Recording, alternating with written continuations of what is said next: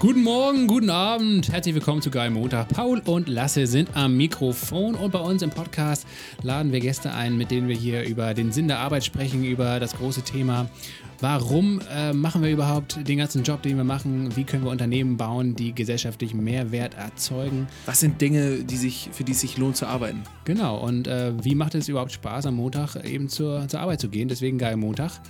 Und ähm, da sind wir schon ganz gut erfolgreich. Wir hatten hier eine ganze Reihe von Gästen, die sehr viele inspirierende Dinge tun. Und so ist es auch heute wieder. Lebensmittelverschwendung zu reduzieren ist eines der wichtigsten Dinge, die wir gegen den Klimawandel tun können. Das hat Chad Frischmann gesagt, ein Klimawandelexperte. Das ist nicht unser Gast heute, aber unser Gast ist Franziska Lienert von Too Good To Go. Und die bekämpft nämlich mit ihrem Job die Lebensmittelverschwendung in Deutschland.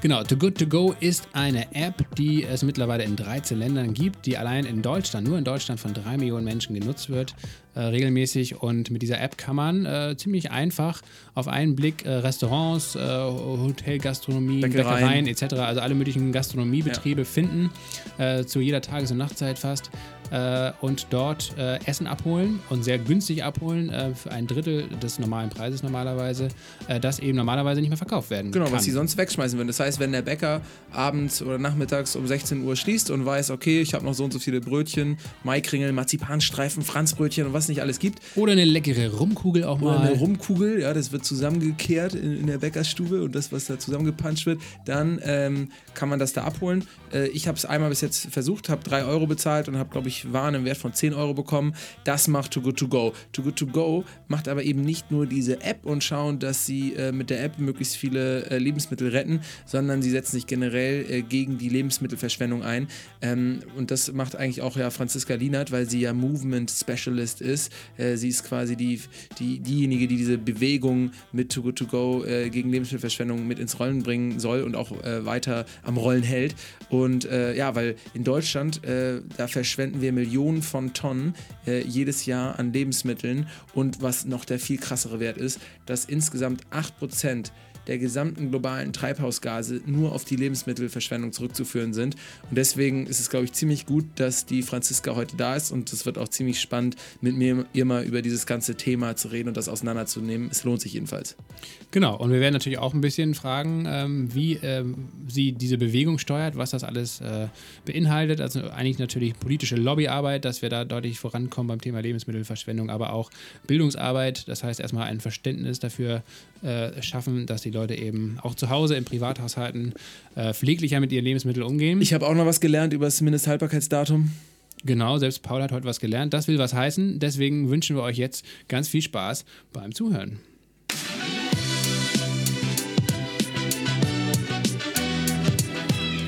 Hi Franziska. Hi.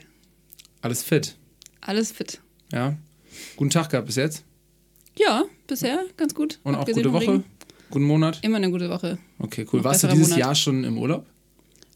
Dieses Jahr, ja. Ich war direkt am 1. Januar im Allgäu. Oh, ist Tja. wahrscheinlich schöner. Lasse kennt sich da, glaube ich, besser aus als ich. Nö, Allgäu eigentlich nicht. Das ist ja eigentlich eher Richtung Friedrichshafen, Bodensee. Ähm, da müsstest du dich ja als alter ZU-Student oder Alumni, wie man jetzt schon so schön sagt, äh, besser auskennen. Ja, das äh, verbindet uns nämlich. Franziska, wir haben ja beide an der ZU studiert, yes. am Bodensee. Du hast deinen Master allerdings begonnen, als ich gerade meinen Bachelor abgeschlossen hatte und deswegen... Knapp verpasst. Genau, haben wir es knapp verpasst. Ähm, wie viele Urlaubstage habt ihr überhaupt bei Too Good To Go? 27. Ich weiß nicht, ob das jetzt so was ist, was man proklamiert, aber ja. Ja, das ist aber, ja, klingt nicht komplett unvernünftig. Nö. Gesetzlich festgeschrieben sind 20, nur sieben mehr, ist schon, kann man erstmal so nicht meckern auf den ersten Blick. Nö. Ähm, welches Essen schmeißt du denn am häufigsten weg? Also ich vermeide natürlich Essensverschwendung. Ähm, ich kann sagen, was am meisten weggeschmissen wird. Ja, das will ich nicht. Wir wollen jetzt mal über dich kurz sprechen. Ähm, auch ist es wirklich dann so, dass du es schaffst, so übers Jahr gesehen, so fast nichts wegzuschmeißen?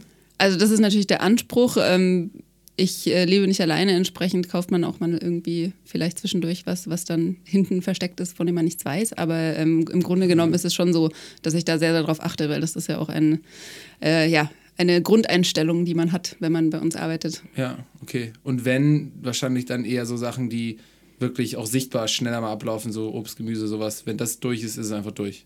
ja, im, klar, im Sommer ist dann schon eher so Obstgemüse, das dann äh, schnell mal von der Sonne irgendwie angegriffen wird. Aber ähm, genau, grundsätzlich ist da schon eher weniger im Müll.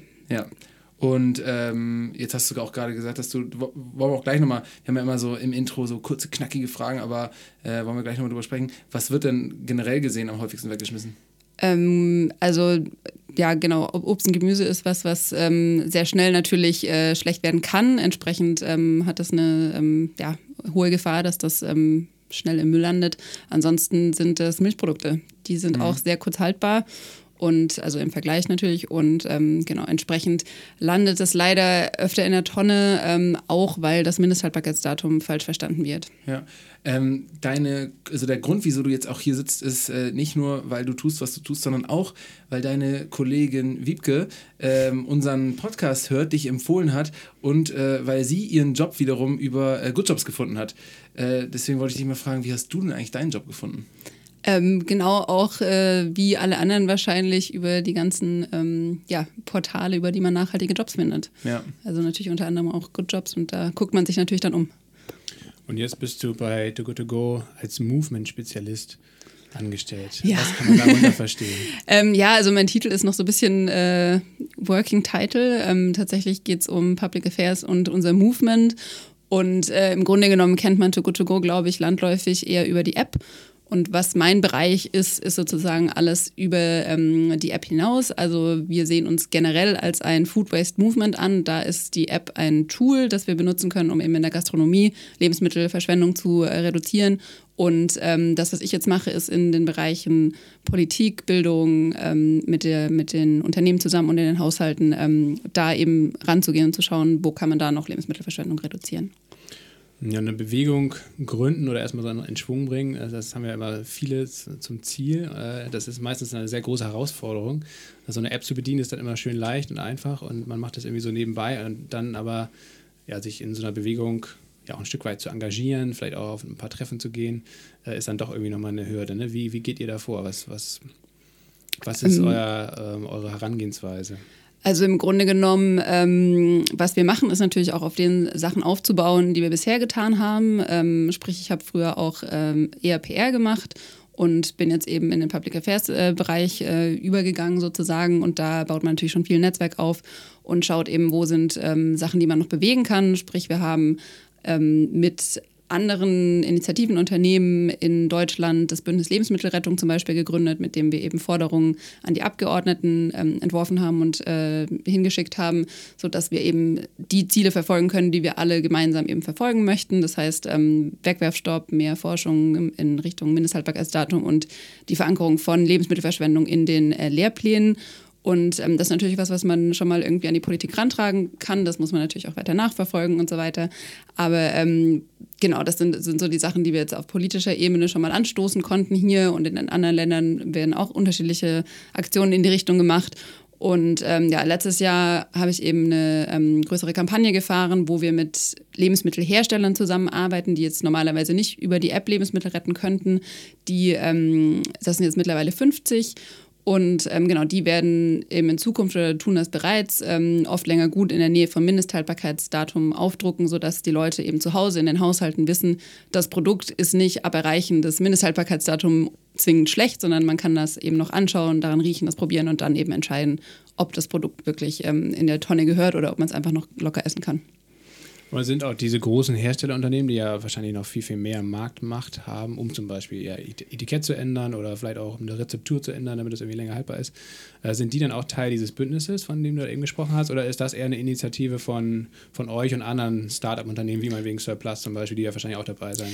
Genau, also die sind auch dabei zum Beispiel. Also gegründet, ähm, also die Gründungsmitglieder waren Foodsharing Surplus, Restos Glücklich und Too Good To Go. Ähm, mittlerweile sind auch eben, ja, also Tafel Berlin und ähm, das, äh, die Deutsche Umwelthilfe und so weiter dabei.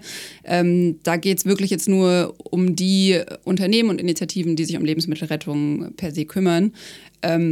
Und genau, was wir halt weiter mit, den, mit, dem, mit der Kampagne zum Beispiel, mit der Offline-Gut-Kampagne ähm, gemacht haben, ist natürlich dann noch weitere Leute über eine andere Ecke ins Boot zu holen, die eventuell auch schon gerne mit uns zusammenarbeiten würden, um Lebensmittelverschwendung zu reduzieren, aber das eben jetzt nicht über den App-Weg konnten. Und ähm, genau, mit denen können wir jetzt eben über, der, über den Schritt zusammenarbeiten. Mm, das, was du so beschrieben hast, ist für mich äh, eher so ja, klassisches Campaigning oder auch politische, ja, vielleicht bös gesagt Lobbyarbeit, aber im guten Sinne dann. Äh, genau. Ja. Äh, wenn du von einer Bewegung sprichst, stelle ich mir zumindest darunter vor, dass es dann eher darum geht, eure Nutzerinnen und Nutzer irgendwie noch mehr zu einzubinden oder zur Partizipation zu bringen. Macht ihr auch in die Richtung was? Genau, also das ist, ähm, gehört auch eigentlich zur täglichen Arbeit. Also wir ähm, sehen das auch als wirklich Community. Also wir haben jetzt mittlerweile über ähm, drei Millionen Leute in unserer Community in Deutschland und ähm, mit der ähm, ja, arbeiten wir natürlich auch. Das heißt, wir informieren ähm, permanent über die Hintergründe von Lebensmittelverschwendung, die Konsequenzen, was man zu Hause eben tun kann, wie man besser lagert, einfriert, besser einkauft und so weiter, damit man eben schon auf der eigenen Ebene ähm, Lebensmittelverschwendung reduzieren kann. Und ähm, genau, wir sind natürlich auch immer äh, darauf aus, irgendwie unsere Community einzubinden und ähm, genau sind da gerade auf einem guten Weg, da noch mehr sie zu involvieren in anderen Ländern die schon ein bisschen länger irgendwie als Deutschland dabei sind, ähm, ist das schon auf einer anderen Ebene. Das heißt, da werden auch schon oft ähm, Treffen organisiert und so weiter, ähm, auch teilweise von den Leuten einfach selbst. Und ähm, genau, also da wollen wir natürlich auch hin, aber ähm, ja, momentan ist es jetzt so, dass das noch auf dem Weg ist. Ähm, daran merkt man ja auch, dass ihr quasi äh, neben eurer App und dem, was vielleicht so klassisch eher Business ist, auch einfach super stark inhaltlich motiviert seid. Ne? Weil ihr offensichtlich Movement, Lass hat es ja gerade schon gesagt, eure User auch abholen wollt, nicht nur möglichst häufig eure App zu benutzen, sondern einfach generell ein Bewusstsein zu haben für dieses Thema. Ja? Und das nicht nur mal in einem Werbeslogan mitschwingt, sondern da arbeitet ihr richtig dran. Genau, also wir sind auch ein Social Impact Unternehmen. Das heißt, unser wirklich Hauptfokus ist, ähm, dass wir Lebensmittelverschwendung ähm, abschaffen wollen im Endeffekt. Ja. Und das ist natürlich der Fokus auch in allen unseren Aktivitäten. Ja. Wir schauen eben, wie wir das ausbauen können über die App hinaus. Und da sieht man, dass ihr das ziemlich ernst meint. Und weil ihr das so ernst meint, äh, würde ich mir gerne jetzt mal eine dumme Frage erlauben. Immer gern. Ich habe ja vorhin schon einen dummen Witz gemacht, als du bei uns geklingelt hattest. Da ich, bin ich ja mit äh, Nestle AG rangegangen, was äh, ein paar Kollegen von mir auch nicht so lustig fanden. Ich fand es total lustig, weil ich dachte, wenn ich irgendwo klingel, dann fände ich es lustig, wenn jemand so mal Arbeitsamt oder weiß nicht, Stepstone sich irgendwie so meldet. Ähm, aber wie gesagt, guter, dummer Scherz äh, sozusagen zum Start. Ähm, hoffe, du hast mir das nicht böse genommen. Gerade weil ihr es aber so ernst meint, wollte ich da mal jetzt fragen, und das klingt vielleicht auf dem ersten, auf dem ersten Ton wie eine, wie eine, blöd, wie eine ein bisschen provokante Frage. Wenn jetzt ihr zum Beispiel im Büro, ne, ähm, äh, da habt ihr ja sicherlich auch einen Müll, weil ihr da esst. Angenommen, da findet jemand bei euch mal so einen Salatkopf im Müll. So. Und ich meine das komplett ernst. Ist das was, wo jetzt dann Leute einfach sagen, ja gut, ne, passiert, ich gucke da jetzt nicht nach, ob da Schimmel dran ist oder nicht? Oder ist das schon sowas, wo ihr einfach so ein hohes Bewusstsein dafür habt, dass das vielleicht jetzt nicht ein Politikum ist, aber dass es auf jeden Fall was wäre, was man dann irgendwie thematisieren würde? Weil, und das frage ich jetzt auch aus dem ernsten Hintergrund, weil es ja einfach so verschiedene Abstufungen nochmal gibt von wie wichtig ist mir das Thema und wie präsent ist in meinem Alltag und wie ähm, konsequent bin ich da auch in meinem eigenen Handeln. Ja, absolut. Also ähm, tatsächlich ist es so, dass Essen ein sehr, sehr präsentes Thema bei uns ist im Büro. Also wir ähm, veranstalten auch regelmäßig so Retterdinner, wo wir alle einmal irgendwie Sachen abholen mhm. und dann zusammen essen und so weiter. Und ähm, ja, also wenn irgendwo irgendwas übrig ist oder jemand auch zu Hause irgendwas hat, was ihm nicht geschmeckt hat, dann wird das durchaus im Büro geteilt. Also wir sind da ziemlich äh, affin und ähm, es ist schon so ein Running Gag eigentlich, dass wir uns das ganze Mittagessen darüber unterhalten, was wir jetzt gekocht haben und wo wir jetzt irgendwas gerettet haben. Ja. Also das ist schon, äh, ja, ähm, für andere vielleicht ein bisschen extrem, aber das ist ja. natürlich ein Thema, das uns alle beschäftigt und da würde auf jeden Fall, zumindest im Bürokontext, nie was wegkommen. Also wir haben auch alle immer unser Tupperdosen oder Frischhaltebox-Arsenal.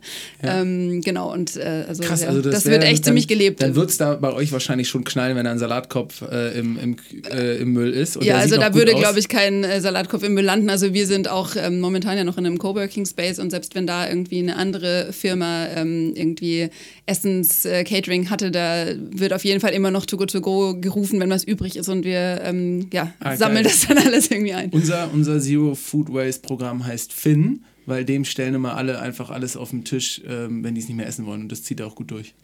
Wie so ein kleines Hausschweinchen. Guter Junge. ja. Okay, alles klar. Also haben wir gelernt, dass, äh, dass es, wenn, wenn dann ein Salatkopf bei euch irgendwo im Müll landen würde, wäre das wahrscheinlich auch direkt ein Abmahnungsgrund oder so. genau. Aber lass uns doch mal einen kleinen Schritt zurückgehen und äh, mal schauen, ähm, wie lange es Too Good To Go gibt und, und äh, wo es gegründet ist, wie so die, die Gründungsgeschichte äh, ist. Kannst du uns das vielleicht nochmal so ein bisschen in eigenen Worten ähm, erzählen, wie, das, wie die Idee überhaupt entstanden ist ähm, und ähm, welchen Weg ihr bis, bis dato bestritten habt? Ja, also ähm, genau, es wurde ja so um 2016 rum ähm, die Idee entwickelt, ähm, ziemlich zeitgleich in verschiedenen Ländern, aber es hat sich dann so raus, rauskristallisiert, dass wir ähm, in Dänemark so die Gründung irgendwie hatten. Und ähm, genau, im Grunde genommen ist es so gewesen, dass eben unseren Gründern aufgefallen ist in einem Buffet-Restaurant, ähm, dass am Ende des Tages alles entsorgt wird, was noch in dem Buffet liegt und dass das eigentlich ziemlich gang und gäbe ist. Und ähm, entsprechend haben die sich eben überlegt, okay, was kann man dagegen tun? Wie kann man da irgendwie seinen Teil dazu beitragen, dass das eben nicht mehr so ist?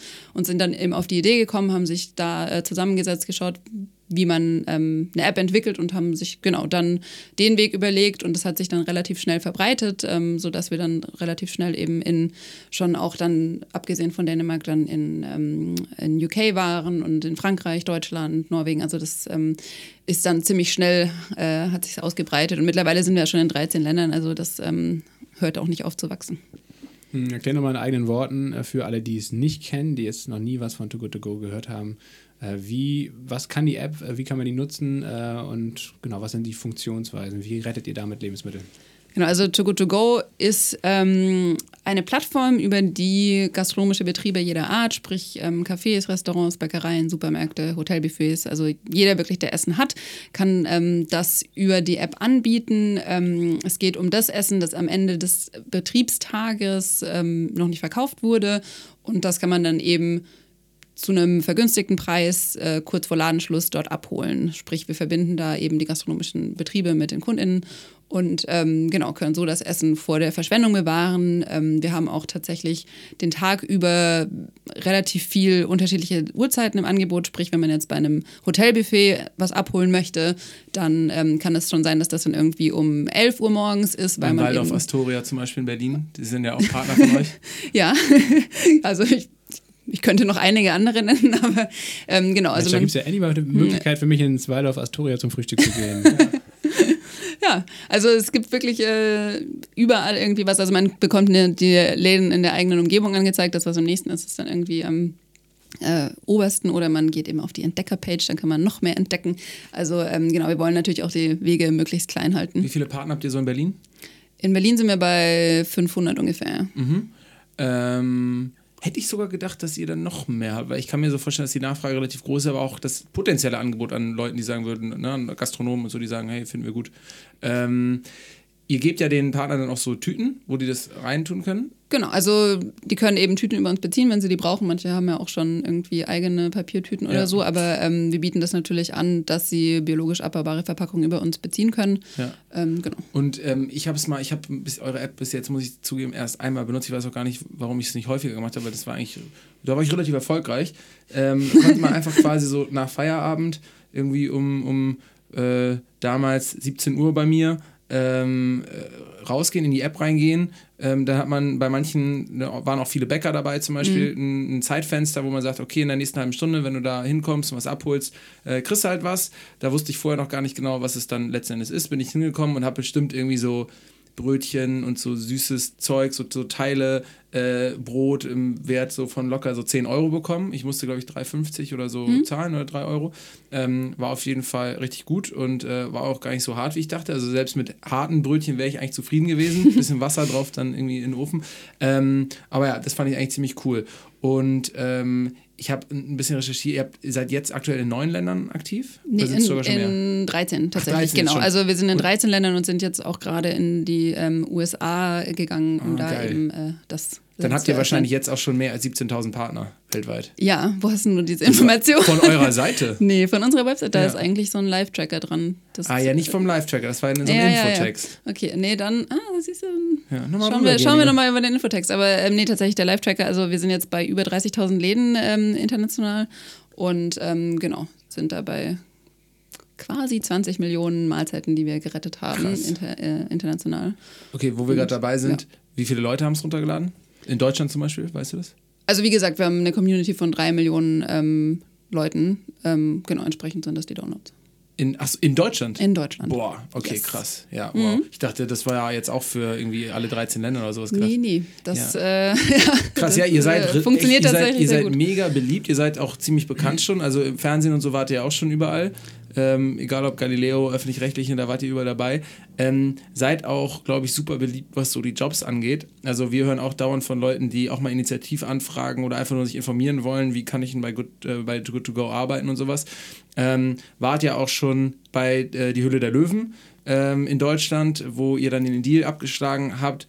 Äh, meine Theorie ist ja, dass ihr von vornherein eigentlich wusstet, dass ihr das jetzt mal für die Aufmerksamkeit nutzt und eigentlich sowieso nicht mit diesen gewinngeilen Dulli-Investoren äh, weitermachen wolltet. Das musst du aber gar nicht kommentieren.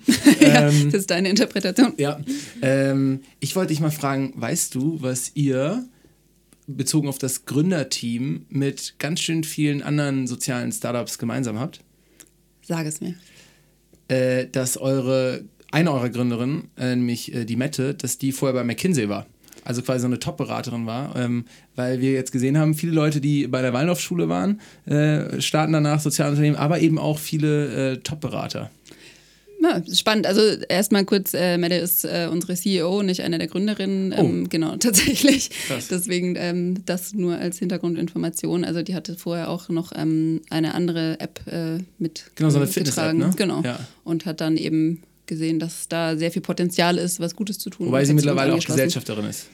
Ähm, da, äh, ja, zeitgleich, genau. Ja, genau. Okay, cool.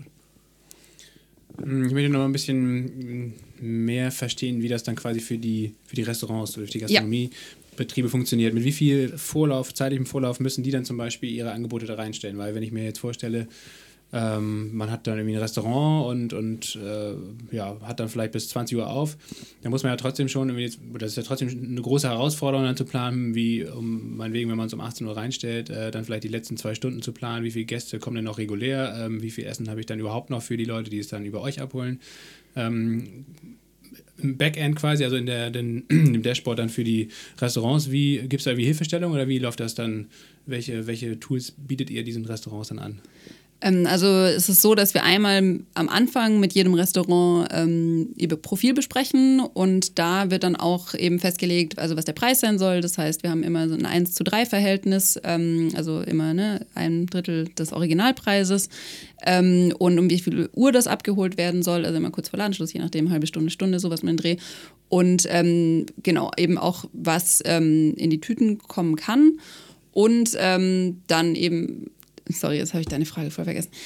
Nee, also wie, wie, wie ihr das äh, wie quasi über die App äh, logistisch unterstützt. Genau, ja, also ne, sorry, wann, wann genau. die das äh, letztendlich reinstellen müssen oder, Genau. oder wann die letztendlich, die müssen ja vielleicht die Anzahl der Essen oder Rationen, die wird ja wahrscheinlich von Tag zu Tag variieren. Das wird ja jetzt ja nicht jeden Tag Genau, die gleiche ja. Anzahl sein. Ähm, also mit wie viel zeitlichem Vorlauf das zum Beispiel passieren muss. Genau, also wir haben, ähm, besprechen dann eben mit denen, was in die Tüte äh, ungefähr kommen kann und äh, wir legen fest, was die ähm, reguläre Anzahl an Portionen normalerweise bei denen ist, die übrig bleibt. Also es ist wirklich nur so ein Schätzwert und den stellen wir standardmäßig für alle Tage rein, an denen sie das Essen abholen lassen wollen. Und wenn mal mehr oder weniger übrig bleiben sollte, dann können die das flexibel in der App nach oben oder unten stellen. Also das ist wirklich so die erste Einstellung, wenn die ähm, Betriebe in die App gehen, dass sie dann eben sehen, da ist eine große Zahl, die kann ich nach oben, nach unten korrigieren.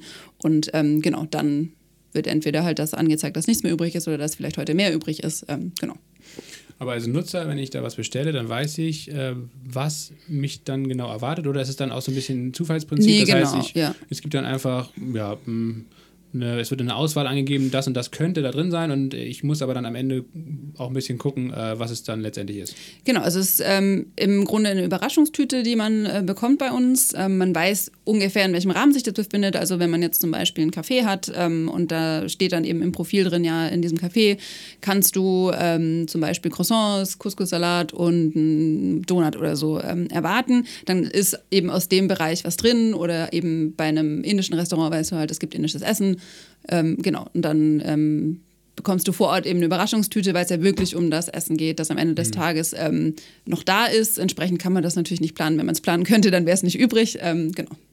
Ja, genau, aber das, das war ja nochmal wichtig für, fürs Verständnis, glaube ich, auch äh, der, der App. Ähm, wo ist denn das, oder gibt es dazu Zahlen, wo das Problem der Lebensmittelverschwendung größer ist, im privaten Haushalten oder in der Gastronomie? Ähm, also es gibt natürlich Zahlen, es gibt ein bisschen zu wenig Zahlen, ähm, wenn man alle, die in dem Bereich arbeiten, ähm, fragt. Ähm, es ist schon so aufgeteilt, dass die größte Lebensmittelverschwendung in den Haushalten anfällt, aber ich würde nicht sagen, dass wir da irgendwie von ähm, einem, ja, einer größeren Gewichtung von Problemen ausgehen sollten, weil im Grunde genommen ist es so, dass wir alle also wirklich von, von Acker bis zur Gabel, überall fällt Lebensmittelverschwendung an. Entsprechend müssen wir da alle zusammenarbeiten und ähm, es ist so ein bisschen ein Problem, dass immer mal wieder jemand sagt, ja, aber es sind, es sind doch die Privathaushalte, ja, aber es ist doch der Handel, ja, es ist doch die Politik. Und am Ende zeigen alle aufeinander und niemand handelt. Und äh, genau deswegen versuchen wir eben eher die ähm, verschiedenen Sektoren miteinander zu verbinden, in dem Fall eben die Gastronomie mit den, mit den Kundinnen und ähm, über die Oft länger Gut-Kampagne dann eben die ähm, Unternehmen mit den Kundinnen, sodass wir wirklich in beiden Ebenen irgendwie handeln können. Das finde ich super spannend. Das ist eigentlich auch ein wichtiger Punkt. Ähm, wenn man jetzt sagt, okay, so ein Salatkopf kann in seiner Wertschöpfungskette theoretisch äh, in jeder Station auch verschwendet und weggeworfen werden. Also angefangen eben, wie du sagst, beim Bauern, da kann was bei der Ernte kaputt gehen, bei der Lagerung können irgendwelche äh, Schimmel, Pilze, Bakterien, sonst was kann da passieren und es wird weggeschmissen.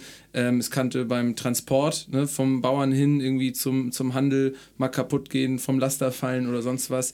Äh, beim Handel wiederum eben auch. Und äh, du sagst aber eigentlich, der größte Hebel und da auch vielleicht, wo die äh, meiste Lebensmittelverschwendung passiert, die passiert eigentlich schon beim äh, Endkonsumenten und deswegen setzt ihr da auch an. Genau, also das ist nicht der größte Hebel, den man bewegen kann. Ich glaube wirklich, sowohl in der Politik als auch im Handel, als auch, also wirklich überall kann man sehr, sehr große Hebel bewegen, damit man eben am Ende nicht da ankommt, dass ähm, am Ende der ähm, Kette sozusagen okay, mehr gut, ähm, weggeschmissen ja. wird. Also wir versuchen wirklich an allen Ebenen anzusetzen ich nehme jetzt mal kurz aus die Produktion ähm, auf dem Acker sozusagen. Ähm, ne, da, zum Beispiel geht es da auch viel um äh, Normgrößen und so weiter von, von äh, Lebensmitteln, die schon gar nicht mehr, in, also schon gar nicht den Handel erreichen. Ähm, das ist jetzt nicht unser Gebiet, da gibt es ganz tolle Unternehmen, die sich darum kümmern, ähm, aber wir setzen sozusagen ab dann ähm, an, um da wirklich in allen Sektoren irgendwie zu arbeiten. Ja.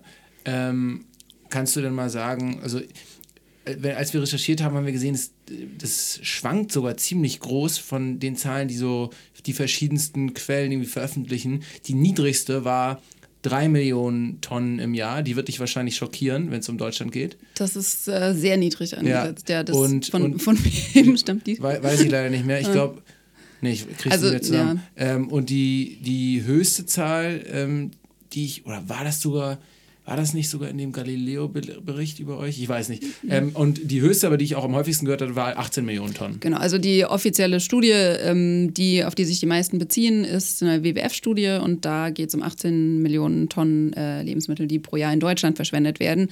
Grundsätzlich ist es so, dass ein Drittel aller produzierten Lebensmittel verschwendet wird und das ist eine ganze Menge, egal äh, wie viele Tonnen es ist. Ich glaube, das kann man sich dann ähm, ganz gut ausrechnen, was das für eine Konsequenz hat, ja. Ähm, wenn man berechnet, ne, also mit, mitdenkt, so das ist Wasser, das ist Transport, das ist Verpackung, das ist äh, Düngemittel, das ist wirklich alles, was in so ein Lebensmittel fließt und natürlich super viel CO2, das produziert wird, wenn man Lebensmittel herstellt.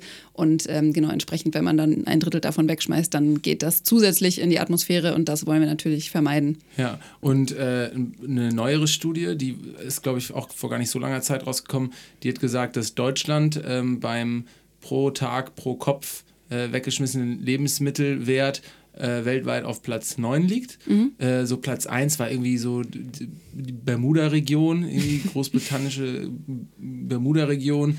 Ähm, und äh, die Cayman Islands, die waren auch relativ hoch. Äh, dann ging es weiter USA und sowas. Also mhm. äh, Industrienation oder zumindest Regionen, wo ein hoher Wohlstand herrscht. Und äh, so als überraschendes, ähm, als überraschende Erkenntnis wurde in dieser Studie genannt, dass wohl äh, Reichtum und Wohlstand positiv korreliert ist mit äh, Lebensmittelverschwendung.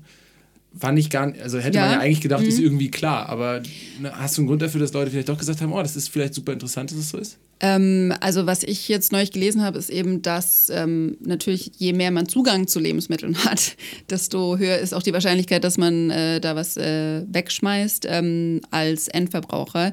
Die Lebensmittelverschwendung hat natürlich sehr viele unterschiedliche ähm, ja, Faktoren, die damit einbezogen werden müssen. Das heißt, in ähm, Ländern des globalen Südens zum Beispiel ist es eher so, dass ähm, logistische Probleme dazu führen, dass Lebensmittel entsorgt werden oder einfach äh, irgendwo auf der Strecke bleiben, sage ich jetzt mal. Das heißt, wir haben tatsächlich weltweit eben dieses, dass ein Drittel aller Lebensmittel äh, weggeschmissen werden.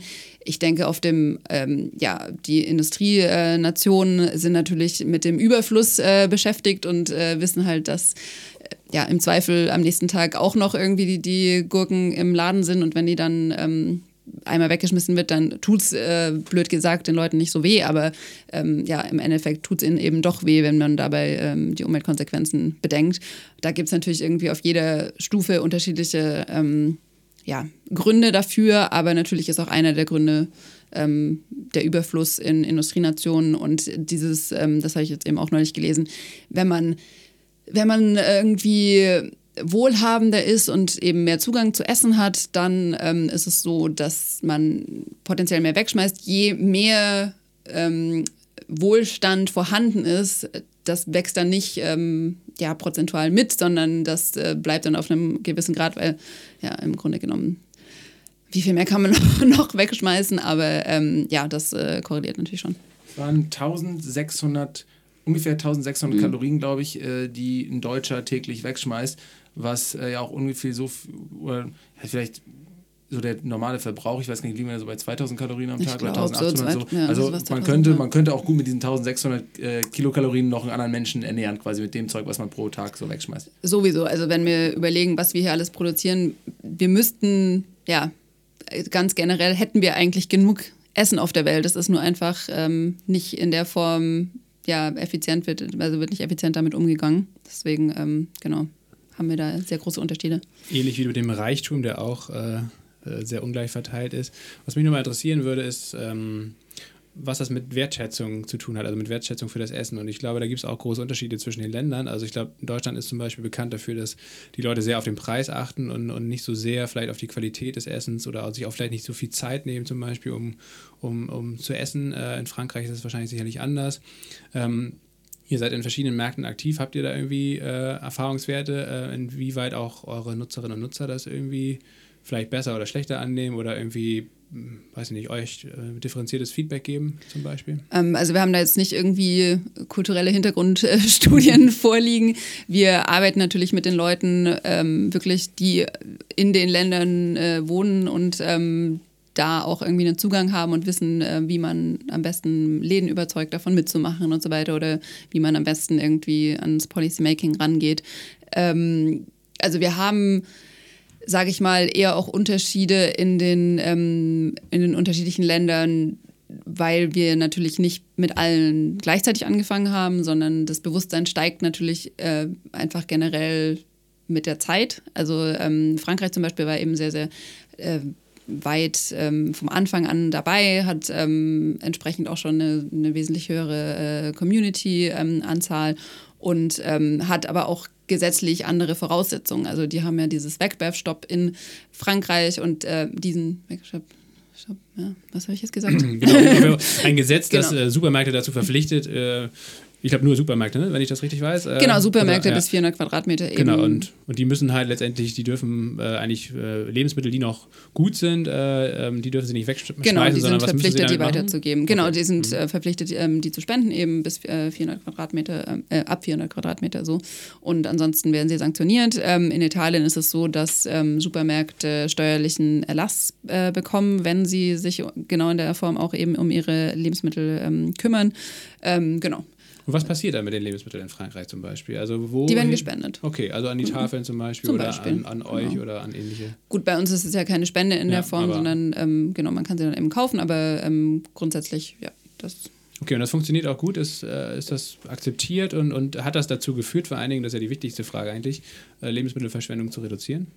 Ähm, da also Zahlen? das äh, Feedback, das da kommt, ist ziemlich positiv. Also ich habe da jetzt keine Studie dazu oder habe da irgendwie nähere Einblicke, aber es ist schon was, was auch wir in Deutschland ähm, fordern, jetzt gerade auch mit dem Bündnis zum Beispiel. Es ist halt wichtig, dass sich solche ähm, großen und einflussreichen ähm, ja, Handelsketten eben auch in der Vorbildfunktion ein bisschen sehen und sich eben darüber Gedanken machen, was mache ich denn? Also es gibt ja schon sehr viele Organisationen, die sich mit ihren unterschiedlichen Konzepten super ergänzen und da wirklich schon einiges ähm, leisten und auch noch mehr leisten könnten. Und es geht einfach nur darum zu sagen, okay, ich habe diese Option, ich muss mich jetzt mal einmal drum kümmern und dann, ähm, genau, muss ich nicht mehr täglich irgendwie, ich glaube, 80 Kilo ist das pro Laden irgendwie wegschmeißen. Wie bist du persönlich zu dem Thema Lebensmittelverschwendung gekommen?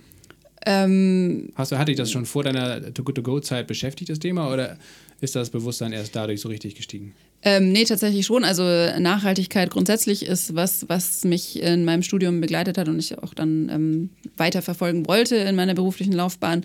Ich habe mich auch schon ähm, gerade an der ZU ähm, in der Nachhaltigkeitsinitiative ähm, eingesetzt, auch unter anderem äh, für das Thema Lebensmittelrettung. Habe da auch mal eine Veranstaltung gemacht. Ähm, genau, und habe da eben auch den Film äh, Taste the Waste zum Beispiel gezeigt. Weiß ich jetzt nicht, ob ich das hier so offiziell sagen darf. Ich meine, ich, ich kenne kenn mittlerweile den ja. Filmemacher, deswegen ist das, glaube ich, okay. Im Grunde genommen geht es um das, äh, um das ähm, Thema. Das ist auch einer der Filme, der, glaube ich, viele, also ja, überhaupt mal darauf aufmerksam gemacht hat, was äh, eigentlich diese Verschwendung bedeutet, weil das Thema ist wirklich sehr, sehr unterbeleuchtet gewesen, auch zu dem Zeitpunkt, das war, glaube ich, 2010, als der Film rauskam. Und das war auch einer der, ähm, ja, Aufreger in mir, wo ich dann gemerkt habe, krass, okay, das ist wirklich, das macht einen riesigen Unterschied. Also das sind ja, ähm, ist ein, einfach ein wesentlicher Anteil der CO2-Äquivalent-Emissionen, ähm, die tatsächlich von der Lebensmittelverschwendung kommen. Und ähm, genau, da. Hast du da noch mal eine neue Filmempfehlung? Ich habe nur neulich mhm. auf Netflix gesehen, da gab es so einen Film mit einer Avocado in der Form von einer Granate.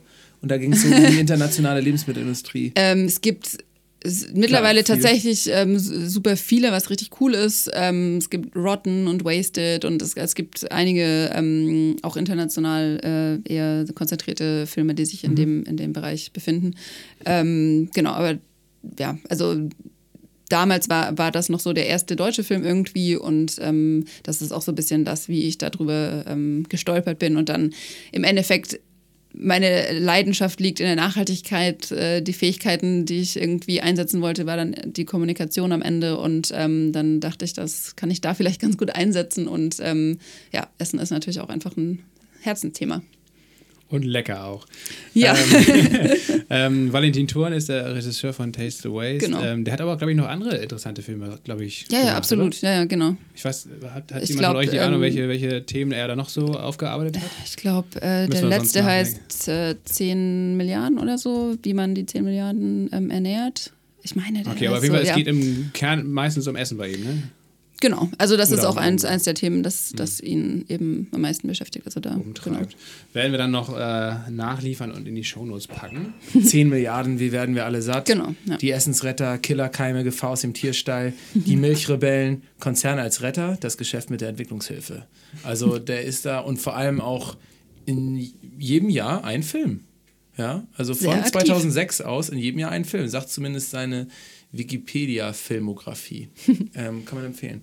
Äh, gut. Und jetzt habt ihr mit, ähm, ihr habt eine, also du bist, haben wir ja schon gesagt, Bewegungsspezialistin, also Movement-Spezialistin. Ja. Ähm, hast du da schon eine tolle deutsche Übersetzung für oder sagst du? Nee, nee. das ist alles noch ähm, äh, recht in der Schwebe, aber genau. Im doppelten Sinne, okay. Und ähm, da wollte ich mal wissen, ihr habt, also es gibt so eine dänische Seite, die heißt aber irgendwie Stop äh, Food Waste Movement.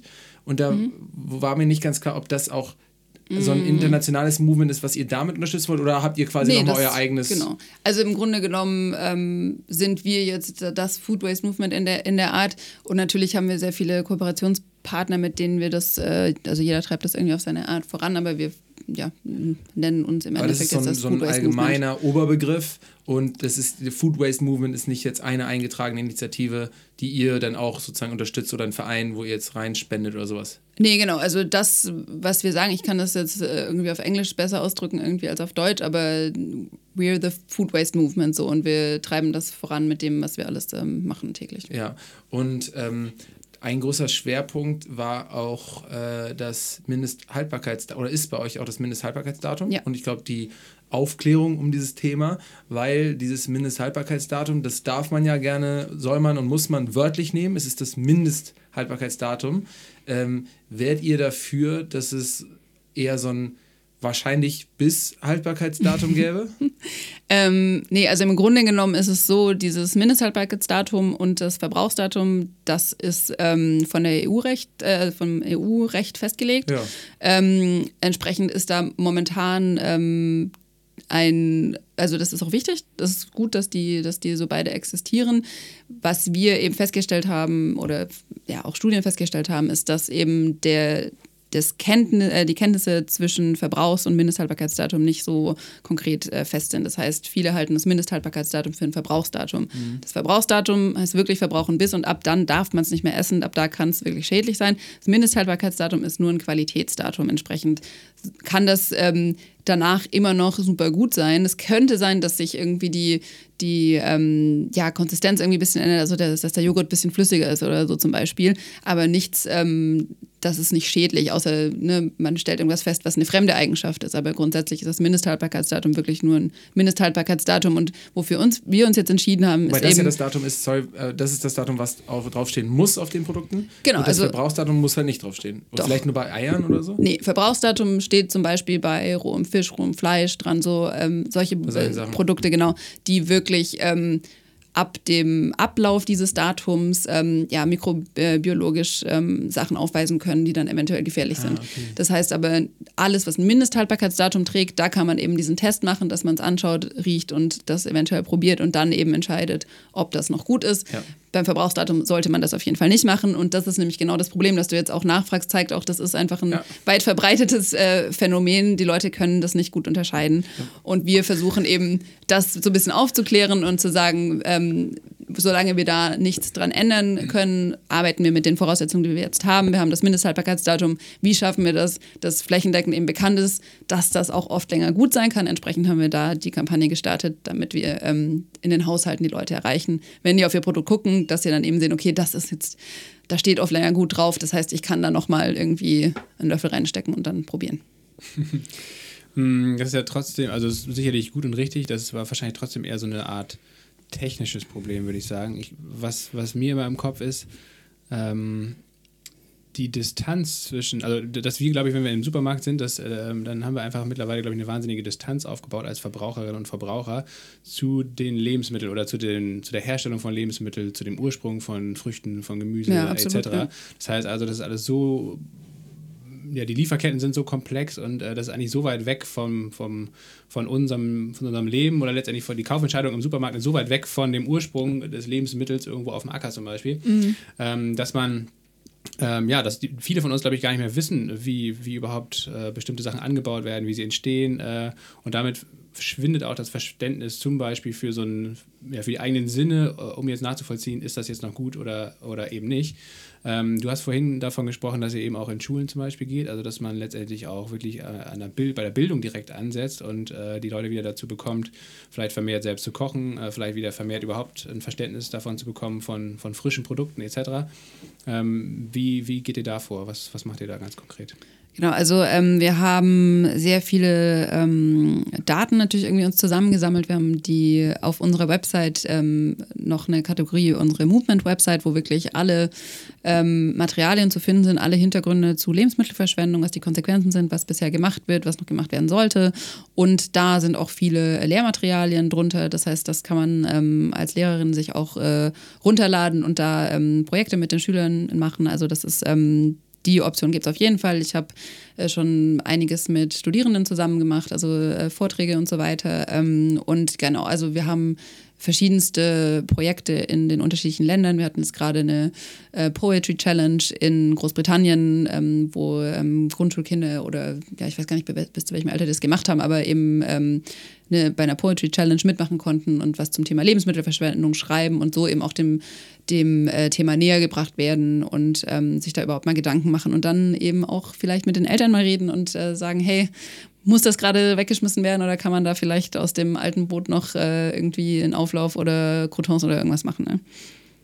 Ja, ich hatte damals noch äh, Hauswirtschaftsunterricht an der Schule. Mhm. Und das ist ja auch, ich meine, gut, die kulinarischen äh, Ergüsse waren da jetzt recht äh, gering. Also das Essen war auch jetzt nicht so geil, was wir da gekocht haben, aber äh, also man hat zumindest mal einfach gemeinsam gekocht und hat irgendwie auch ja in der Schule eben was über Essen und, und auch ja, Haushalt irgendwie gelernt. Das war jetzt nicht nur Kochen, sondern das waren auch ein paar andere äh, Sachen.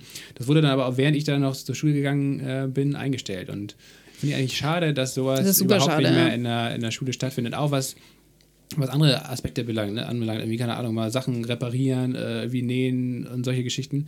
Äh, alles wird einfach immer direkt weggeschmissen und ge neu gekauft. Äh, Sollen wir auch in der Schule lernen.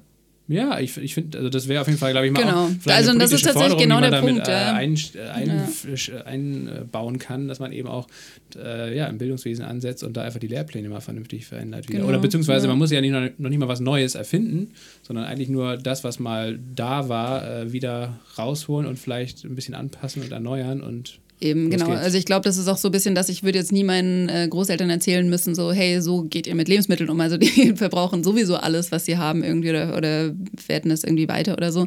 Ähm, es geht wirklich darum, bei, bei denen anzusetzen, die eben genau wie, also glaube ich, unsere ge- gesamte Generation und auch die Generation nach uns irgendwie gar nicht mehr nah an dem Thema dran ist. Also wirklich nicht mehr, also einfach in der Stadt lebt oder einfach äh, denkt, das Essen kommt aus dem Supermarkt im Kindesalter. So, das ist äh, wirklich ein wichtiger Punkt, dass man sagt, und deswegen haben wir das eben auch in unseren Forderungen an die Abgeordneten ähm, gestellt, dass die äh, Leute wieder einen Bezug dazu kriegen und im Endeffekt, man muss bei den jüngsten Leuten anfangen, damit die eben zu bewussten äh, Konsumenten werden, die sich auch äh, irgendwie ein paar Gedanken machen, reflektiert irgendwie ihren Einkauf planen.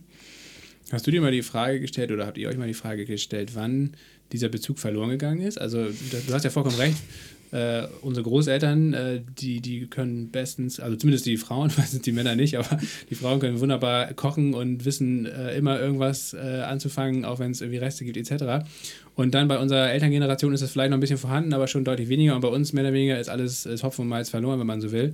Warum ist das mit über diese Generation hinweg weniger geworden? Ja, da kann ich jetzt auch nur spekulieren. Also ich weiß nicht, wo genau da der ähm, Zeitpunkt war. Ich denke, Nach dem Krieg, als wir beim Wirtschaftswunder alle wieder richtig viel Schinken kaufen konnten und, und das Essen wieder günstig wurde. Ab da an fing das zumindest in Deutschland an. Ja, ich denke halt, also wirklich, äh, Convenience spielt halt irgendwie eine sehr, sehr große Rolle. Ne? Also alles ist so ein bisschen bequemer, je ähm, reicher ein Land ist, desto mehr ist einfach vorhanden, desto mehr, also da haben wir auch gerade schon drüber gesprochen, so äh, Wohlstand ähm, hat da sicherlich einen Teil dazu beigetragen, dass man sich mal was gönnen kann und so weiter natürlich auch. Ne? Ja, wobei man auch denken würde, oder wobei ich auch gedacht habe, dass ja, es korreliert mit, bis zu einem bestimmten Punkt, wie du auch sagst, es nimmt Mhm. dann gar nicht mehr zu. Ist jetzt egal, ob ich 100.000 Euro verdiene oder eine Million. Aber ich hätte eigentlich gedacht, das sinkt dann wieder zum Schluss ein bisschen, weil vielleicht Leute äh, vielleicht gar nicht mehr diesen Druck haben, oh Gott, ich muss viel kaufen, weil ich bin das gar nicht gewohnt oder tolles Essen ist so günstig und deswegen damit vielleicht dann wieder anders umgehen, weil Mhm. das hört man ja zumindest so ein bisschen so aus so Erzählungen raus, dass es irgendwie vielleicht mal eine Zeit gibt, wenn man lange kein Essen kaufen konnte und es dann wieder kaufen kann, dass man deswegen extra so ein bisschen sich vielleicht was äh, an, anspart oder ein bisschen bunkert. Könnte sein, also ich kann mich jetzt schwer auch irgendwie in einen Milliardär reindenken, muss ich sagen, Ja. ob man dann irgendwie viel, viel Essen oder wenig Essen kauft. Ähm, ja, keine Ahnung. Also wie gesagt, ich glaube, da ist schon auf jeden Fall eine Korrelation da irgendwie mit dem, was halt vorhanden ist und wie viel dann prozentual auch wegzuschmeißen ist. ist also bewiesen, das, ja. ähm, genau. Ähm, ihr macht wie viel Umsatz, hast du gesagt? Habe ich nicht gesagt. ähm, ich äh, weiß es ehrlich gesagt gar nicht. Also es ist auch nicht eine Zahl, mit der wir ähm, krass viel rechnen, sondern es geht tatsächlich, wenn wir über Zahlen reden, auch äh, in unseren allgemeinen Global Calls geht es eigentlich immer effektiv um die Lebensmittel, die wir gerettet haben, Alright. um die Portionen. But äh, in Global Calls habt ihr vielleicht auch mal drüber gesprochen. Ihr habt ja zum Beispiel insgesamt 16 Millionen Euro geraced, also eingenommen, ne? Investitionskapital, glaube ich. Das kann gut sein. Also wie gesagt, ist nicht Waren- sowas, ich was ich glaube, wir... es waren mindestens 16 Ja. Millionen. Und das heißt ja, ihr macht ja was mit dem Geld. Ne? Genau, ja. Und äh, ihr nehmt ja auch, das ist jetzt eine Unterstellung, nicht das Geld äh, ein, weil ihr jetzt irgendwo jemanden sitzen habt, der unbedingt eine fette Rendite will und eure Gründer haben nicht daran gedacht, dass sie jetzt damit möglichst schnell Milliardär sein können, damit sie sich Milliardäre reinversetzen können, um zu wissen, ob man dann immer noch so viel Essen wegschmeißt. Ähm, aber äh, genau, das hat, hat irgendwie alles einen Grund. Ähm, und deswegen hast, habt ihr dann so zumindest für die Ge Gewinnverwendung zum Beispiel, habt ihr da irgendwie eine Zahl? Macht ihr überhaupt schon Gewinn? Weißt du Also ähm, grundsätzlich ist es so, dass wir momentan alles in unser Wachstum investieren. Also mhm. es geht wirklich darum, möglichst schnell viele Läden zu erreichen, die dann ihre Lebensmittel ab dem Zeitpunkt nicht mehr entsorgen müssen. Ähm, deswegen, also da ähm, auch, auch die Länder, in denen irgendwie schon ähm, also ne, Gewinn gemacht wird, das wird dann auch wieder in die neuen Länder investiert. Also ja. im Grunde genommen ist es halt eben, gerade wie du auch sagst, es geht irgendwie bei dem Konzept grundsätzlich nicht darum, irgendwie Riesenmengen Geld zu scheffeln, sondern es geht wirklich darum, ein Problem zu bekämpfen. Und ja. wir haben uns eben das, äh, die Wirtschaft genommen, um da eben effizient ja. und konsequent irgendwie täglich daran arbeiten zu können und ja. die Mitarbeiter ähm, irgendwie zu haben, die da an, dem, an der Problematik irgendwie mitarbeiten können. Das, das, ist ja auch ein, das ist ja bei euch, also ihr seid ja auch ein sehr, sehr authentischer und glaubwürdiger Case, was das angeht. Ähm, nur äh, finde ich es auch immer wichtig, wenn man zum Beispiel sehr verbindliche äh, Formen hat von einer ähm, Gewinnverwendung, zum Beispiel, dass ihr jetzt irgendwo in der Präambel festgeschrieben habt, ähm, oder nicht in der Präambel, irgendwo festgeschrieben habt, dass ähm, äh, meinetwegen der Gewinn immer nur ins Unternehmen und damit auch in die Zwecke sowie äh, äh, ins, ins Movement investiert wird oder ob das bei euch alles auch noch relativ offen ist und noch gar nicht so strukturell festgeschrieben. Ähm, also mit den, mit den globalen und Investorenstrukturen äh, habe ich tatsächlich überhaupt nichts wirklich zu tun, deswegen kann ich da keine krasse Auskunft irgendwie. Ja, wobei ja irgendwie auch geben. schon, weil dich das ja letztendlich auch interessiert, ob, wenn du, ne, und du scheinst so, äh, äh als ob dein Job dir ernst ist, ja, mhm, dann ja. wird es ja auch wichtig für dich sein, ob nicht vielleicht in drei Jahren ein Investor ähm, irgendwie die Mehrheit der Anteile übernehmen könnte und dann sagt, okay, ähm, alle Gewinne äh, ziehe ich mir jetzt privat raus, weil ich brauche das jetzt nun mal. Und da hilft es halt, wenn ein Unternehmen sich möglichst früh super verbindlich dazu bekennt, ey, egal wie viele Gewinne wir machen werden, wir werden immer 30% 50% 100% ins Unternehmen oder in den eigentlichen Zweck äh, investieren. Also deswegen meine ich nur, ja. hat das mit dir irgendwie was zu tun? Ja, ja, also da, da gibt es mit Sicherheit solche ähm, Verträge und so weiter. Ähm, was ich weiß, ist, dass wir auf jeden Fall ziemlich besondere Investoren und Investorinnen haben, die wirklich äh, extrem hinter der Sache stehen und jetzt nicht gedacht haben, okay, wir machen jetzt hier den nächsten äh, Super-GAU äh, Moneywise so, ja. sondern wir haben wirklich ähm, da sehr gute Leute gefunden, die ähm, auch verstehen, um was es uns geht. Also das ja. ist so das, was ähm, auf jeden Fall die Quintessenz ja. ist. Und hast du es häufig, weil Surplus, ne, eure, eure Kollegen aus Berlin, die äh, Rettermärkte betreiben, mhm. also das gleiche quasi nochmal ein ähnliches Konzept bloß als Handel umgesetzt haben, als äh, Supermarkt, ähm, die waren ja auch bei der Hülle der Löwen und da hat man ja vom Publikum gemerkt und auch von den Juroren, ähm, Juroren so, äh, dass mh, die meisten Leute gar nicht verstanden haben, dass man so ein gesellschaftliches Problem mit einem Geschäftsmodell lösen kann. Ja? Und ja. denen wurde ganz häufig vorgeworfen, ah, ihr wollt doch letztendlich auch nur Gewinn machen, tut doch nicht so, ihr kauft das günstig ein und verkauft es teuer. Äh, hast du damit auch noch so häufig zu kämpfen, dass Leute gar nicht wahrhaben wollen, dass ihr ein Geschäft habt, was funktioniert, Geld auch einnehmt und das aber nicht macht, um das Geld zu haben, mhm. sondern um ein Problem zu bekämpfen? Ähm, also ich würde das nicht sagen häufig, ich finde es auch super schade, dass das ähm, ja in der Sendung dann ähm, in der Form auch dargestellt wurde. Ähm, es ist, ähm, ja, ich würde sagen, grundsätzlich wäre es schön, wenn da einfach äh, die Offenheit immer mehr wächst, dass man die Wirtschaft nicht denen überlassen muss, die in Anführungsstrichen jetzt vielleicht nicht die so super Sachen machen, ne, sondern ähm, dass man durchaus die wirtschaftlichen Mittel nutzen kann, um eben auch das als Vehikel sozusagen zu nehmen, um eben gute Sachen voranzutreiben. Und ich glaube, das ist ein ganz, ganz wichtiger Punkt, den wir auch auf jeden Fall vertreten. Ähm, wie gesagt, es kommt jetzt nicht häufig vor, dass äh, wir da irgendwie mit konfrontiert werden. Ansonsten ist da ganz klar die Antwort, äh, uns ist der Impact das Allerwichtigste an der ganzen Geschichte. Und ähm, genau, da muss man eben, glaube ich, immer weiter daran arbeiten und je mehr ähm, auch äh, sich in der Form irgendwie Unternehmen bilden, ähm, desto bekannter wird das Ganze auch. Deswegen, also es ist auch wirklich schön zu sehen, wie viele unterschiedliche Ansätze es gibt in der Lebensmittelrettung auch und wirklich jedes Konzept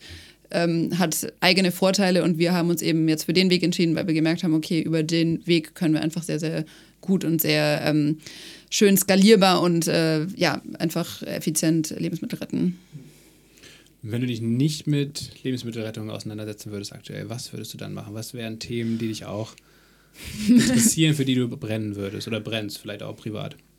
Also ja, grundsätzlich gibt es natürlich ähm, in, in, der Nachhaltigkeit noch so viele Dinge, die irgendwie uns beschäftigen. Also Plastik ist natürlich irgendwie ein ganz großes Thema. Es gibt äh, wirklich wie Sand am Meer irgendwie Themen, die man noch beackern könnte. Also ich glaube, wenn, dann wäre es auch was irgendwie in die Richtung bei mir, ähm, Verpackungen und so weiter. Also das ist definitiv eins.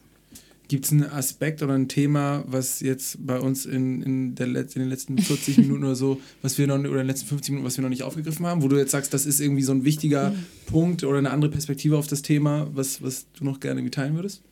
Mhm. Nee. Hm. Ich glaube nicht. Okay. Also haben wir es ja ganz gut abge abgedeckt, oder? Ja. Ja, cool. Ich glaube, wir haben über alles so grob gesprochen. Dann meine letzte Frage. Ja. Die darf, die darf auch jetzt wieder random sein, ähm, weil wir unsere eigentlich letzte Frage in der letzten Folge beerdigt haben. Ähm, was ist das Gehalt, wo du sagen würdest, ab da brauche ich nicht mehr, ab da bin ich wirklich, ab da muss es nie wieder wachsen? Also gibt es bei dir so einen Idealpunkt? Ähm, boah, habe ich mir jetzt noch nicht so die Gedanken gemacht. Deswegen ist gesagt. auch eine gute Frage. Ja, ist eine super Frage.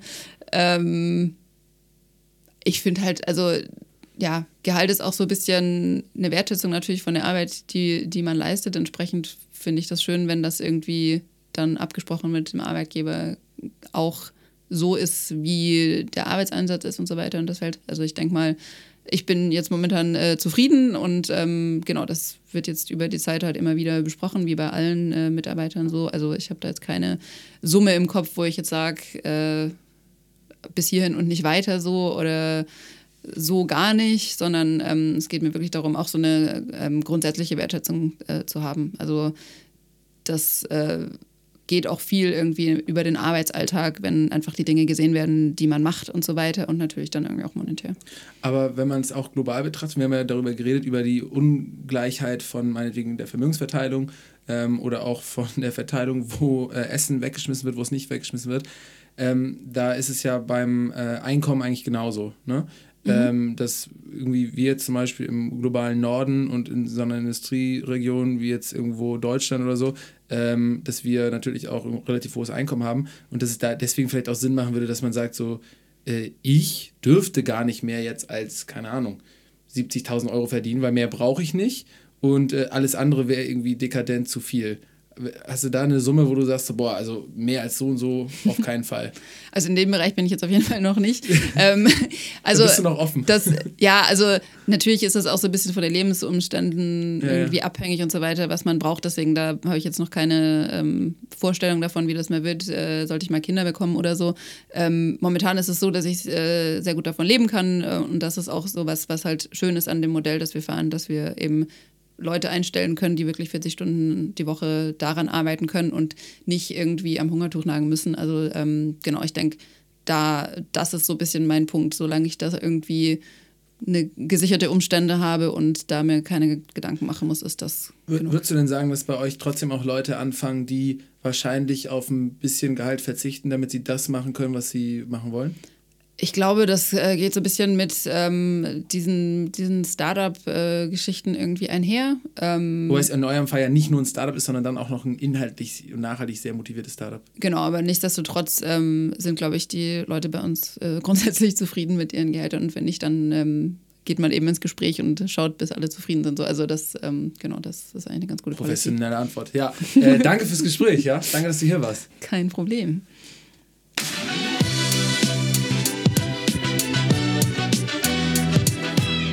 Habe ich jetzt zu so sehr gebohrt mit dem Gehalt? Nee, wir sind ja bekannt hier bei Geil Montag auch für kritische Fragen und, äh, Transparenz, und maximale Offensive. Transparenz. Ähm, das heißt. Ähm, Als Normalzustand? Ja. Das hat auf jeden Fall gepasst. Okay, ne? Ja. Ähm, ja, haben wir jetzt wahrscheinlich bei Too Good To Go noch kein transparentes Gehaltsmodell, sonst hätte sie es wahrscheinlich erwähnt. Ähm, aber äh, Und wir hätten ja, natürlich auch, auch ehrlicherweise natürlich noch mehr gerne erfahren über so die ganzen Gesellschaftsstrukturen dahinter. Das heißt, wer sind die Investoren, welche, welchen Zweck verfolgen die, ähm, wollen sie nicht doch vielleicht noch ein bisschen Geld verdienen und so weiter. Das sind ja alles legitime Sachen. Ähm, trotzdem hätten wir sie natürlich gern gewusst und rausgekitzelt, aber. Ja. Aber ist auch okay, dass, also man merkt ja, Franziska ist so krass in diesen Themen Lebensmittelverschwendung drin, ähm, dass jetzt vielleicht sowas wie auch ähm, äh, Gewinnverwendung, äh, Unternehmensstruktur bla bla bla, hat man, oder zumindest im Gespräch jetzt, hat das jetzt nicht eine Riesenrolle gespielt, sondern die vertraut dem Unternehmen, sagt, das ist gut, hier sind alle von den Investoren bis zu den Mitarbeitern, äh, kämpfen für ein Ziel und deswegen äh, ist es jetzt auch gerade im Moment gar nicht so wichtig, ob es da jetzt schon Regeln für das Jahr 2025 gibt und die Gewinnverwendung. Ähm, ist natürlich auf der einen Seite ein wichtiges Thema, aber finde ich, ist in ihrem Case und auch im Case von ähm, Too Good To Go äh, einfach alles ziemlich glaubwürdig und trotzdem stimmig. Ich hätte natürlich es geil gefunden, wenn sie sich jetzt auf den Wert hätte festnageln lassen und gesagt hätte, mehr als 100.000 Euro brauche ich nicht. Ähm, aber gut, äh, die, der, der, Transferwert der Franziska Lienert, äh, der bleibt jetzt erstmal noch äh, versteckt. Was ist denn deine Benchmark? Ab wann bist oh. du satt, Paul? Oh. Ähm, du scheinst ja schon intensiv mit dem Thema befasst zu haben. Ich glaube, ich habe mal so ausgerechnet, ähm, was ich, also einfach auf, auf so einem Bierdeckel so mäßig so äh, mit irgendwie so dreimal, dreimal im Jahr irgendwie äh, in Urlaub fahren und ähm, äh, hier irgendwie Lebensmittel kaufen, die man will, irgendwie in eine vielleicht statt eine Zweizimmerwohnung eine Dreizimmerwohnung. Mehr brauche ich, aber ne, alles unter der Prämisse, mehr brauche ich auch nicht, wenn ich irgendwie dann vielleicht 40 bin ähm, und quasi immer noch, äh, äh, oder was ist immer noch, äh, sozusagen äh, in einem Single-Haushalt lebe, ähm, theoretisch.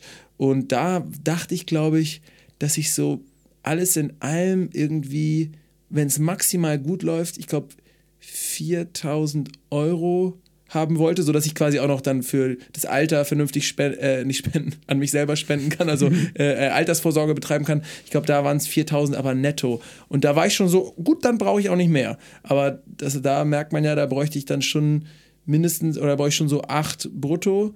Ähm, und das wären dann aufs Jahr gesehen schon, schon fast 100.000. Schon fast 96.000. Ist ist schon nicht weg. Also ist schon Und das auch noch ähm, als Single-Haushalt, das heißt, wenn du Kinder bekommst und Familie gründest, dann äh, geht es schnell äh, richtig. Stimmt, wenn es mit Decke. Kindern und so, da ja. bräuchte also ich bräuchte für mich allein schon ein Bruttogehalt von 96.000 Euro. Genau, dann für jedes Kind eigentlich auch nochmal das gleiche plus die Frau. Oh ja, okay, also dann wird es dann doch. Äh Aber ich finde es ich find's mal ganz cool, sich das mal so auszurechnen, durchzurechnen, weil ich mir ja gut vorstellen kann, dass wenn ich dann mal 40 bin, selbst für mich alleine sagen würde, oh nö, ich brauche jetzt doch irgendwie mehr oder ich oder sonst was, keine Ahnung, ähm, weil einfach, glaube ich, auch die Ansprüche so mit dem Lebensstandard ab und zu mitwachsen. Ähm, und um das nochmal zu überprüfen, finde ich es ganz gut. Weil natürlich braucht man keine 4000 Euro netto im Monat, um irgendwie glücklich zu sein oder sonst was. Aber das mal so als es ist ja eher so ein Maximalwert. Und das ist, finde ich, das Spannende dann. Wenn Leute jetzt zu mir dann sagen, so, ja, 96.000, boah, ist ja ganz schön viel, muss ich sagen, nee, weil das ist ja das Optimum, wo ich sage, mehr brauche ich nicht. Und es gibt eine Menge Leute in Deutschland, die mehr verdienen als 96.000 Euro. Und es gibt eine Menge, Menge Leute in Deutschland, die um und bei 96.000 Euro verdienen und damit noch nicht happy sind. Genau, und ähm, die benutzen vielleicht auch nicht Too Good To Go, deswegen da könnten sie nämlich eigentlich jede Menge Geld sparen, wenn sie das System, ja. tagtäglich nutzen würden. Ähm, zum Beispiel du nach dem Sport Ne, wenn du aus dem Fitnessstudio kommst, dann kannst du bestimmt auf dem Weg nochmal das ein oder andere einsammeln hier. Stimmt, ist nochmal so extra Cardio, auch noch zum Bäcker joggen. Man hat dann ja bei Kutu Kutu auch immer nur so ein kleines Zeitfenster von einer halben Stunde oder so, wenn man Bäcker sein muss. Also ich habe, äh, ich verschwende auch zu Hause nicht viel, weil ich meistens immer nur für den Tag einkaufe und das dann abends gleich wegesse und sowieso immer alles wegesse, was ich zu Hause habe. Ähm, aber äh, genau, und fand ich auch beeindruckend von, äh, von Franziska, dass sie gesagt hat, zu Hause, m -m, da kommt eigentlich auch nichts weg. Ich hätte eigentlich das auch okay gefunden, wenn sie gesagt hat, ja, ab und zu mal was Kleines, aber sie war da super konsequent. Äh, Gab es übrigens neulich auch äh, bei Fest und Flauschig, bei hier einem der zwei größten, beim zweitgrößten Podcast Deutschlands, ähm, hat Jan Böhmermann darüber gesprochen mit Olli Schulz, was er so im, im äh, Kühlschrank hat und was so die Lebensmittel sind, die man dann eher noch wegschmeißt. Und das waren so die Klassiker, irgendwelche Einmachgläser oder Senf oder, oder auch mal ein Salatkopf, ein bisschen Gemüse, ähm, solche Sachen. Ja. Ja, die, die sollen einfach mal äh, vernünftig haushalten, da, die beiden Jungs, ey. Ja. Bei Olli Schulz steht doch sowieso wahrscheinlich nur Jim Beam Cola im, genau. im äh, Kühlschrank. Und, und als, als Essen noch Jim Beam Cola eingefroren als so Lutscheis. genau. Geht das? Ja, ich doch, als Mische geht's, glaube ich, ne? Und mehr auf jeden Fall nicht. Jim Beam an sich, wenn ja. man das einfrieren wollte, das friert ist schwierig, nicht. Schwierig. Aber als Mische, wenn das dann so 12% sind, dann friert es, glaube ich. Müsste man ausprobieren. Ja, egal. Nicht das Thema der heutigen Sendung. Ähm, Genau, was wir haben ja jetzt im, im Nachgespräch noch so ein bisschen äh, gesprochen mit Franziska, so über die 8%, die Lebensmittelverschwendung vom globalen, von den globalen Treibhausgasen ausmachen. Äh, da ja auch äh, generell der Faktor Lebensmittelnahrung äh, ein Riesenfaktor. Ich glaube, mit hängt immer nochmal von der Studie ab, mit bis zu 40 Prozent wenn nicht sogar allein schon der Faktor Fleisch irgendwie so 30 bis 40 Prozent sind. Also ja, das ist äh, krass, ne, diese Rinderhaltung, äh, Hühner, ja. Schweine, der Transport, was die alles futtern, dann den Mais, den sie brauchen aus den Monokulturen fürs Essen, Soja, genau. Ähm, Regenwaldabholzung. und da sieht man aber trotzdem, dass also 9% klingt vielleicht auf den ersten Blick nicht so viel, aber das ist halt echt schon viel, weil es gibt so viele Faktoren, die Treibhausgase beeinflussen und da sind 9% schon krasser Batzen, vor allem, weil das was ist, was man auch gesellschaftlich sofort reduzieren könnte. Es ist jetzt nicht so, dass es so wie, dass es irgendwelche so Transportmittel sind, wo wir jetzt sagen müssen, gut, da bräuchten wir jetzt erst irgendwelche krassen Innovationen, ähm, um, um vielleicht äh, technologisch, technologisch auch mal was zu überbrücken, den Dieselmotor erst zu überbrücken, damit man ihn irgendwann abschiffen kann. Nee, Food Waste könnte man theoretisch relativ schnell abschaffen, indem man einfach nichts mehr wegschmeißt und nur das kauft, was man braucht. Und den Rest, da wo die Lebensmittelhändler nicht planen konnten und die Gastronomen, der wird halt von Too Good To Go abgeholt oder halt eben von äh, Raphael Fellmer mit Surplus. Ja, das ist echt so ein, so ein Problem der Überflussgesellschaft. Ähm, das muss man sich wirklich immer, immer mal wieder vor Augen führen und äh, das aktiv bekämpfen. Ja, und was Leute auch checken müssen, ist, also das haben wir zum Schluss jetzt auch nochmal gesagt, Too Good To Go, die machen mit ihrem Business Model niemandem die Marge kaputt, die sorgen nicht dafür, dass Essen teurer wird und die äh, äh, nehmen auch der Tafel nichts weg. Das die nehmen auch der wichtig. Tafel nichts weg, weil das folgt nach dem Tafelprinzip. Erst bekommt die Tafel das und nur, die, nur der Rest wird genommen. Und faktisch führt das dazu, dass die Leute weniger neues Essen kaufen müssen, weil sie ja sozusagen, wenn sie mal Hunger haben, günstiger das Essen kaufen können, was sonst weggeschmissen wird. Das führt insgesamt dazu, dass auch weniger produziert werden muss, dass Ressourcen geschont werden und dass Leute sogar auch günstiger einkaufen können. Es ist ein super effizientes System und das braucht auch ein Geschäftsmodell. Es ist, macht Sinn, dass Too Good To Go einen Umsatz damit macht, weil sie ja für dieses Thema Leute wie Franziska auch bezahlen müssen, damit wir alle aufgeklärt werden und ich zum Beispiel jetzt auch gelernt habe, was eigentlich der äh, äh, korrekte Unterschied ist zwischen, äh, beziehungsweise ich, gut, ich wusste den Unterschied zwischen Mindest- äh, und Verbrauchsdatum, aber ähm, ich wusste zum Beispiel nicht, was jetzt wo auf welchem Lebensmittel draufstehen muss, ja. Und für sowas äh, braucht Too Good To Go halt auch Geld, allein, dass sie ihre App bezahlen können und auch wachsen können, weil bis jetzt gibt es nur in 13 Ländern und äh, eigentlich hat jedes Land der Welt äh, ein Too Good To Go verdient. Ja, genau, das ist das Ziel, ähm, was ich echt nochmal spannend finde. Und da müssen wir mal gucken, ob wir da auch irgendjemanden finden, der das so ein bisschen aufschlüsselt. Dieses Generationenproblem oder was heißt Problem, aber diese Generation-Diskrepanz, dass die Leute, also unsere Großeltern, ähm, noch richtig wertschätzend mit Essen umgegangen sind und das sogar heute noch tun, wenn sie noch am Leben sind. Äh, und äh, mega die äh, ja, Fans waren von eingemachten Sachen und wirklich für jedes äh, Produkt, für jedes Lebensmittel noch irgendeine Verwendung hatten. Und äh, das dann so schleichend äh, immer weniger wurde und wir, unsere Generation und alles, was danach kommt, ist echt so eine völlige Lebensmittel-Lekastheniker.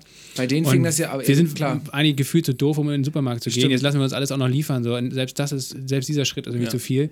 Ey, ich finde es einfach pervers. Ich, wir müssen pervers. uns wirklich mal, unsere Generation muss sich mal wirklich den Spiegel vorhalten und, und aufwachen und merken, ey, Bequemlichkeit ist nicht alles und dieser ganze Online-Scheiß ist nicht alles. Wir müssen uns mal wirklich wieder bewusst werden, was wir eigentlich essen. Und wir müssen auch mal wieder, äh, ja, auch glaube ich, wir müssen uns auch mal wieder äh, berappeln und, und, und muss, uns muss Essen auch wieder ein bisschen mehr wert sein, finde ich.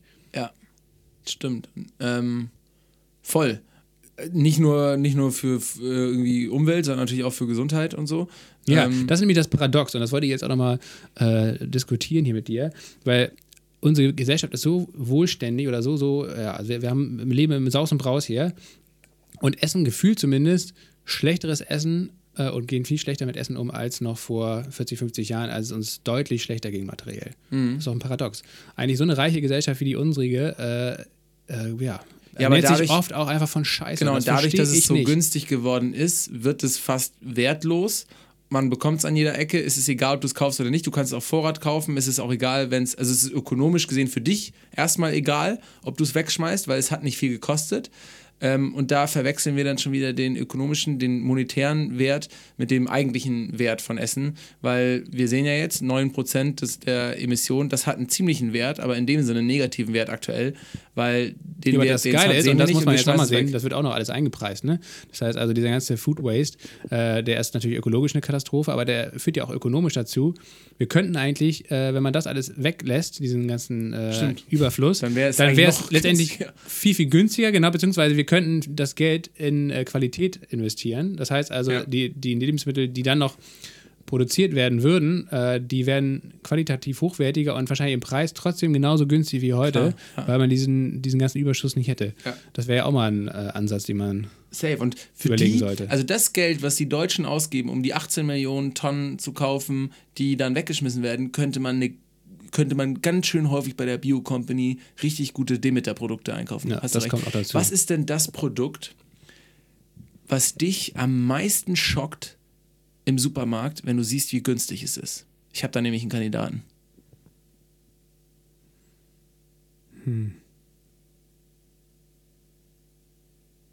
Ja, ich glaube Fleisch, ne? Also ich, ich habe zwar ewig, ich habe ewig kein Fleisch mehr im Supermarkt gekauft. Ja. Zu Hause haben wir nie Fleisch. Äh, Aber hast du da mal eine äh, Zahl? Hast du Wurst mal so eine Schätzzahl? Was ein Für Fleisch so, kostet? für so reduziertes Nacken, reduzierter Nacken. ja, keine Ahnung, so ein Kilopreis von 3,50 oder so, was weiß ich, bei Netto, ich Boah, weiß das nicht. ist schon richtig räudig. Ja, Ähm, das, also das würde ich auch nie klar, essen, sowas. auch- aber ich glaube, das ist, also das finde ich, also bei Fleisch generell, das ist wirklich, äh, Ja. das ist am schlimmsten, weil, weil ja. man ganz, ganz genau weiß, nicht nur, dass da Tiere unter bestialischen Bedingungen für gehalten werden, sondern diese ganze Wertschöpfungskette von, von äh, Sojaanbau in Brasilien, Abholzung des Regenwaldes etc. bis äh, über Massentierhaltung, äh, Antibiotikaeinsatz etc., äh, Schlachthöfe, wo irgendwelche bulgarischen Leute arbeiten müssen unter den beknacktesten Bedingungen überhaupt. Äh, also diese ganze Lieferkette ist von A bis Z sowas von pervers. Äh, das, und, also und, das, und dann, wie gesagt, wenn man dann noch so ein Sonderangebot im Supermarkt sieht für 3,50 Euro Nacken oder meinetwegen 4,50 Euro, scheißegal. Ey, das ist Da einfach wirst du nur auch, pervers. ich, Da würde ich am liebsten ins, ins Tiefkühlfach kotzen. Ja, da wirst du auch, ähm, glaube ich, seelisch irgendwie völlig geschädigt, wenn du da an der Rampe im, in der Fleischerei stehst und, Alter, das musst du das- und äh, das- als Ferienjob hier äh, jede Minute irgendwie 60 Schweinen so einen Elektrobolzen in den Nacken rammst und die dann sterben und quieken. Ja, ähm, äh, bei mir ist es, äh, sind es zwei, ich glaube, was waren ungefähr zwei Liter oder anderthalb Liter, ich glaube anderthalb oder zwei Liter Vanilleeis ähm, für 1,95. Aber mit guter Original Madagaskar Ma- Vanille, ne? Weiß ich nicht. Aber Ja, für hoffentlich. 1 Für 1,95. Ähm, das fand ich unfassbar. Wenn man so, wenn du mal so einen 2 Liter Eisbecher siehst, der ja echt, das ist ja größer als so ein Erwachsenenschädel. Ähm, für 2 Euro, also das ist eine Menge Vanilleeis. Der kriegst du den ganzen Kindergarten so quasi mit satt. Und das für 2 Euro, das ist natürlich pervers. Ist natürlich auch irgendwie dann über Ecken Milchprodukt. Aber guck mal schön auf die Ingredients, auf die, auf die äh, Inhaltsstoffe. Da wird nicht, da wird weder Vanille drin sein, noch wahrscheinlich noch nicht mal richtige Milch, sondern so ein Magermilchpulver aus China oder Wasser, sonst wo. ja. Die größte Scheiße, ja, genau. Ja, klar. Gut. So, jetzt haben wir uns richtig ausgelassen. Wir entschuldigen uns wirklich, vor allen Dingen ich entschuldige mich für alle Kraftausdrücke, für alles, was ich jetzt gesagt habe. Trotzdem inhaltlich. Nicht so viele Kraftausdrücke wie in der letzten Folge mit Felix. Inhaltlich entschuldige ich mich für gar nichts hier. Ähm, das ist leider meine Meinung. Äh, dazu stehe ich auch. Von mir aus müsste, müsste sich der Fleischpreis in Deutschland flächendeckend mindestens verdoppeln oder verdreifachen. Und wenn es dazu führt, dass die Leute weniger Fleisch essen oder sich viele Leute auch kein Fleisch mehr leisten können, Tamam, dann dann ist, ist so. es ebenso. Safe. Dazu Ja. muss man stehen. Ja, okay. Ganz einfach. Punkt. Ähm, gut, eigentlich mal eine kleine Kontroverse hier, endlich mal ein bisschen Emotion. Ähm, wir hoffen, dass ihr ähm, genau, euch, euch hier spannend irgendwie eine Stunde lang unterhalten habt äh, durch den Podcast. Ähm, gerne natürlich Feedback an fanpost.geilmontag.de. Generell unter geilmontag.de findet ihr alle Informationen zum Podcast. Ihr könnt uns auch finanziell ein bisschen unterstützen, wenn ihr wollt, dass das hier weitergeht. Äh, wenn ihr aufmerksam zugehört habt, äh, haben wir ja diese Folge auch so ein bisschen ein anderes Konzept gefahren, anderen Ablauf. Deutlich kompakter das Ganze. Ähm, vielleicht auch dazu Feedback gerne an uns. Und dann wünsche ich euch eine schöne Woche, oder? Tschüss, Sänger. Viel Spaß beim Einkaufen.